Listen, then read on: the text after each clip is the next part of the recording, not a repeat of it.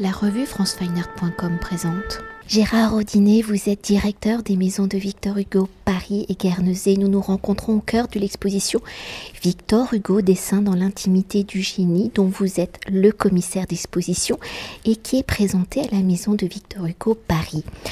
Alors si l'œuvre dessinée de Victor Hugo 1802-1885 est reconnue, qu'elle fascine par sa puissance onirique et sa modernité, cette exposition Victor Hugo dessin dans l'intimité du génie, proposée sur les deux étages du musée, a pour ambition de faire entrer le visiteur dans l'intimité du dessinateur, dans ses multiples ateliers symboliques. Alors pour revenir dans un premier temps à l'origine de la pratique du dessin par Victor Hugo, qui est constitué, je le rappelle, de près de 4000 dessins essentiellement réalisés à l'encre, on sait qu'il dessine à partir de 1830 et que sa production reste dans le cercle étroit de ses intimes, de sa famille, de ses amis, mais qu'il ne refuse pas de les voir publiés par la gravure. Alors si la pratique du dessin pour Victor Hugo coïncide avec son roman Notre-Dame de Paris, publié en 1831, en parallèle de l'écriture, comment les dessins et sa pratique entrent-ils dans la vie de Victor Hugo? Comment cette pratique va-t-elle devenir essentielle et surtout une œuvre à part entière et totalement autonome de son écriture?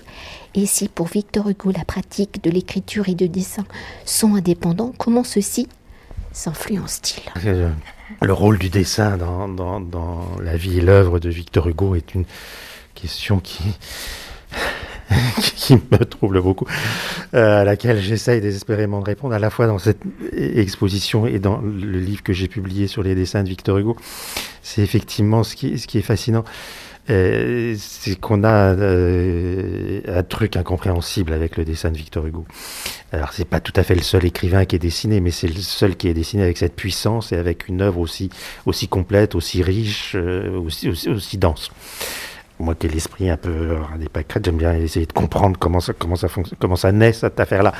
Et donc je suis beaucoup intéressé à la genèse du, dessin de Victor Hugo. Donc c'est aussi une raison de, de, cette exposition que j'ai divisée en 12 ateliers parce que c'est à chaque fois essayer de trouver un angle différent parce que justement cette œuvre elle est très diverse, elle a des sources très diverses, des tas de choses qui, qui s'assemblent, c'est assez complexe. Je dire oui mais qu'est-ce que ça a à voir avec l'écrivain, ces dessins? Alors, c'est complexe. Alors, on, dit toujours que euh, Victor Hugo ne, ne, dessine pas d'après ses écrits, c'est-à-dire qu'il n'illustre pas. Alors, c'est vrai si on pense ça dans le rapport de l'illustration, le, dessin dépend du, texte.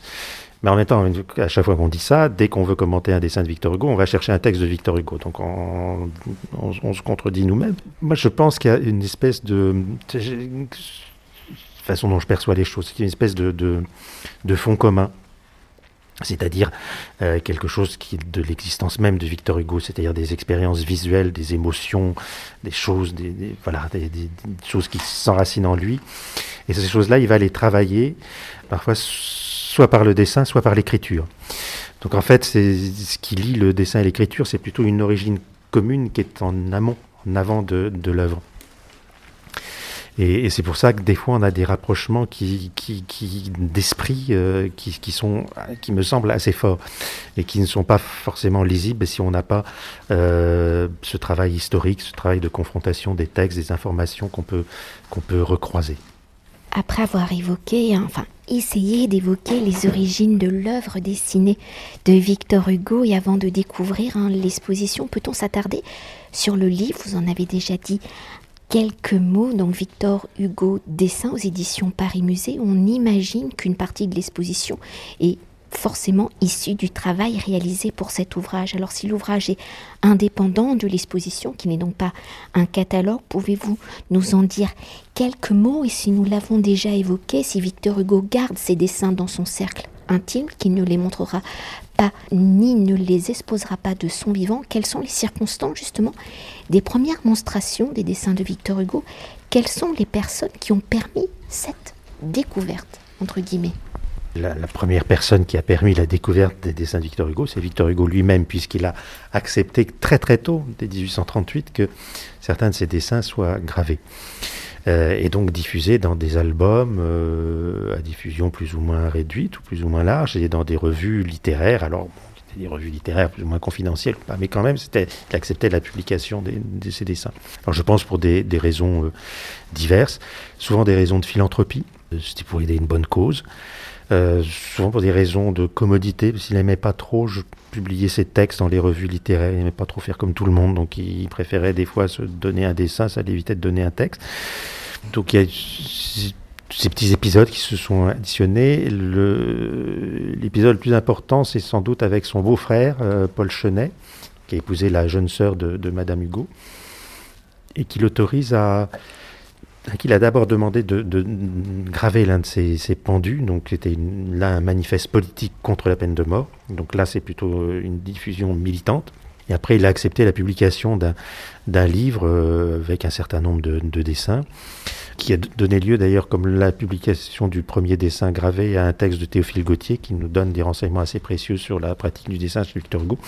Et là encore, cet album, euh, dit album Chenet, euh, était euh, des fins philanthropiques. Parce qu'en fait, les, droits d'auteur qu'il avait touchés pour la reproduction de ses dessins, il les destinait au repas des enfants pauvres qu'il venait d'instituer à, à, à Guernesey et quelqu'un surtout qui a beaucoup œuvré pour la connaissance du, du dessin de Victor Hugo, c'est Paul Meurice, donc ce poète, écrivain, homme de théâtre, proche de Victor Hugo, qui a été vraiment son, fondé de pouvoir en quelque sorte pendant l'exil, puis après son, son, exécuteur testamentaire, et qui, du vivant de Victor Hugo, va euh, déjà œuvrer pour la diffusion de ses dessins, notamment dans cette édition populaire qu'on appelle l'édition Hugues, édition des œuvres complètes, qui est très très illustrée, où euh, Paul Meurice fait intégrer des reproductions de dessins de Victor Hugo.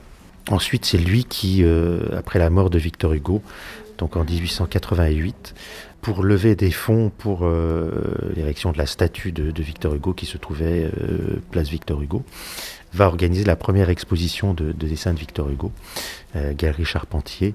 Et donc ce sera la première fois que le public large pourra voir des, des dessins de Victor Hugo. Sinon, ça n'avait été vu que dans le cercle étroit de ses intimes. Et principalement d'ailleurs chez, Paul Meurice, qui est dans son appartement parisien où il avait des dessins de Victor Hugo. Et c'est là, par exemple, que Baudelaire a vu les dessins de Victor Hugo. Donc, une partie de, tout Paris des, lettres et des arts avait pu voir euh, des dessins de Victor Hugo.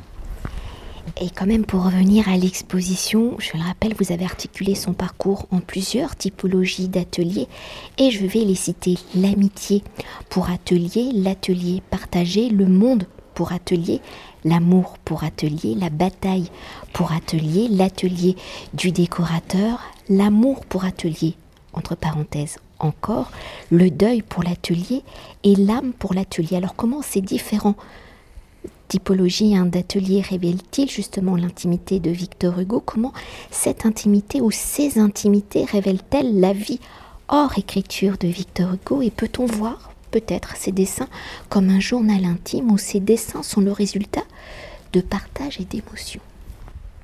Euh, oui, c'est certain, ça, déjà parce que ces, ateliers, ils sont comme des thèmes, sont en fait amenés de façon relativement chronologique. On raconte deux fois de suite la, même histoire, mais avec des, variantes entre le premier et le deuxième étage du musée. C'est vrai que l'amitié pour atelier qui, évoque le, voyage avec euh, Juliette Drouin, et, qui accompagne Célestin Nanteuil en 1836, euh, bah, raconte, est entré sur un, voyage en, commun et donc révèle quelque chose de la vie de Victor Hugo. L'amour pour Atelier, l'atelier du décorateur sont très liés à Juliette Drouet, donc à Juliette, et, Juliette qui nous donne beaucoup dans, ses lettres journalières à, Victor Hugo, beaucoup d'informations sur le dessin de Victor Hugo, ça nous est extrêmement précieux. Après, des fois, le, rapport est un peu plus, large, plus, plus, plus général, mais euh, j'ai appelé Le Monde pour Atelier, qui essaie de montrer comment le dessin de Victor Hugo qui s'est beaucoup formé euh, pendant les voyages, donc un dessin fait sur le motif, devient de plus en plus un, dessin fait euh, de mémoire, euh, avec la distance du souvenir et, avec une cesse de plonger dans, le souvenir, dans le rêve et, dans l'imaginaire. Et cette transformation est quand même très très liée à la, mort de Léopoldine. Du coup, Victor Hugo se, réfugie dans, un ailleurs et, c'est les, paysages de, de Villequier qu'il va va dessiner, mais en les transformant et qu'il dessine un an plus tard. En fait, euh, quand la distance s'est faite, quand l'image est devenue euh, beaucoup plus mentale que, qu'immédiate, qui vont marquer période de transition, de, plutôt d'avènement où Victor Hugo va vraiment acquérir la pleine maturité de, son style graphique avec une technique très complexe, très riche. Et c'est à travers cette technique qu'il va euh, pouvoir donner à ses dessins un fort impact poétique, dramatique, qui, nous émeut beaucoup quand on les regarde. D'ailleurs, on peut dire quelques mots sur cette technique parce que ce sont principalement, je l'évoquais précédemment, que des dessins à l'encre et donc monochrome. Presque. C'est vrai que presque, c'est vrai que l'outil du Victor Hugo dessinateur est le même outil que Victor Hugo écrivant. C'est sa plume et son encre. Alors, c'est pas très original parce que le lavis, ce qu'on appelle le lavis d'encre, c'est-à-dire dessiné avec de l'encre brune à l'époque, était extrêmement répandu au 19e siècle. Tous les artistes professionnels, beaucoup d'artistes amateurs pratiquent le lavis.